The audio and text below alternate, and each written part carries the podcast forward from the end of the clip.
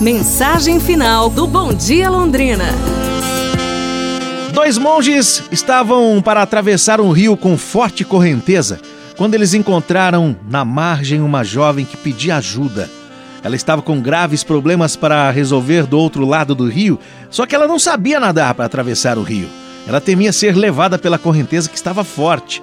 Então ela pediu aos monges que a ajudassem. O primeiro monge se recusou logo de cara, dizendo que ele não podia tocá-la. E ele atravessou o rio sozinho. Quis nem saber. O segundo monge quis ajudar a garota, então deixou que ela se apoiasse em seu braço. Assim chegaram até o outro lado do rio. A jovem agradeceu e foi-se embora.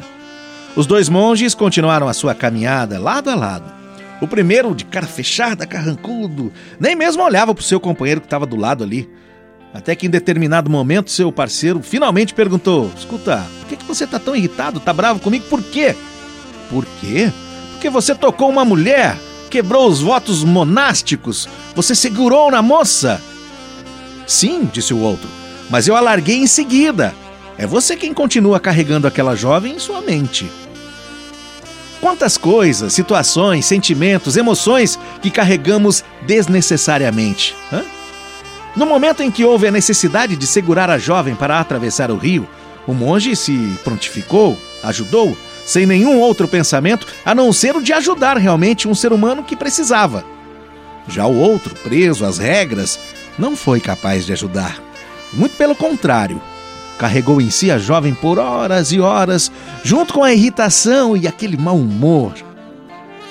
Assim fazemos com emoções e sensações. É assim na nossa vida. Algumas benéficas, outras prejudiciais. Remoendo emoções e sentimentos, nós acabamos nos amargurando e criando sofrimento desnecessário. Então, para que isso? Pense bem. Que tal deixar para trás tudo que te faz mal e te faz regredir? e virar-se para o que te faz bem e o que te faz sorrir. É, pessoal, é isso aí. Amanhã nos falamos, hein? Um abraço, saúde, sorria e tudo de bom!